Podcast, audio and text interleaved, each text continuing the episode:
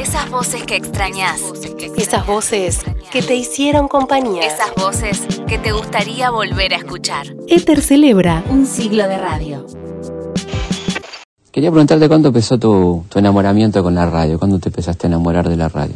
Mi abuela me dijo que estaba a cargo mío, porque mi vieja laburaba, perito mercantil, década del 60. Comíamos y ella se iba a dormir la siesta y escuchaba los radioteatros de Juan Carlos Chiape. En realidad ella se dormía escuchando el radioteatro, pero yo no podía creer las voces y los efectos que salían. Me empezó el enamoramiento ahí.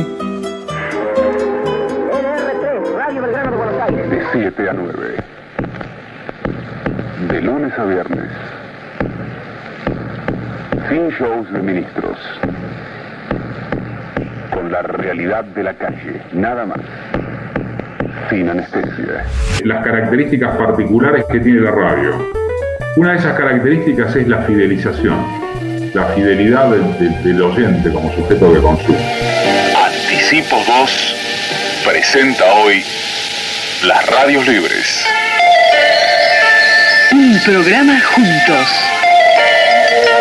Luis Bassett, al hacer su elogio a la radiodifusión, se concreta afirmando que la radio es sin lugar a dudas Digo, sin la radio no, yo no puedo respirar. Sin la radio en el sentido de hacerla y sin la radio en el sentido de tenerla de este, compañía en, en la cama. ¿no? De- Ninguna mina entra a mi cama si no entiende que la radio va a estar en el medio o como mucho a mi derecha. los sábados. Voy a terminar de 10 a 13 con esta fiesta. En Rivadavia fiesta. hay una marca. Que le aburra.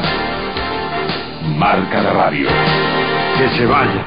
Casi las 10 y 20, no hace falta decirle que la repercusión por las medidas...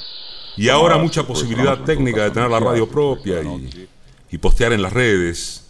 Pasa que cuando se limpia ese universo de chances ampliadas para quien emite y recepta, siguen quedando quienes dicen, Conducen y operan, y editan, y coordinan, y entrevistan, y musicalizan, mejor más o menos, o mal. y ahí es cuando no hay soporte que valga. Porque primero sigue valiendo hacer buena radio, en esa su esencia, y lo demás son aditamentos. Una madrugada como escenario y un texto como protagonista. Dos gardenias. Boleros, buena música. Y mucho más que palabras. Hola. Hola, Roberto, mi estimado Eduardito. ¿cómo andás? Y acá estamos, mi viejo, bien. ¿Estás bien? Y luchando, viste, con esta... Hoy Dos Gardenias tiene un formato especial. Toda la hora es Sandro. ¿Hay algo que, que defina hoy a la radio? No, no hay nada que defina la radio, salvo algunas marcas muy particulares que son voces que, que han quedado o que en los últimos tiempos se han impuesto, pero no hay nada salvo eso que hoy defina la radio en particular. Decime quién sos vos. Hola, soy Eduardo Aliberti. Simplemente un buen programa de entrevistas.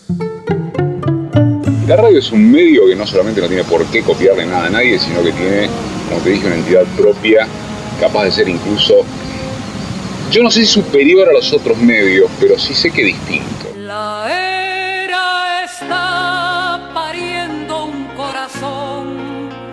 No puede más. ¿Sabes qué te diría yo? Que hay, no, no, no en, la, en la totalidad de los casos, pero sí quizá en la generalidad de los casos, este, una radio donde se pierde la dimensión de que del otro lado hay alguien.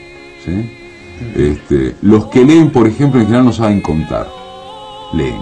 Pierden de vista que atrás de este bicho hay alguien a quien te estás dirigiendo. ¿me ¿Entendés?